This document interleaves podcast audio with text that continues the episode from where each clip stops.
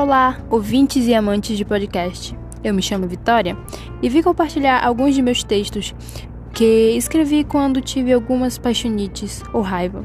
Espero que gostem.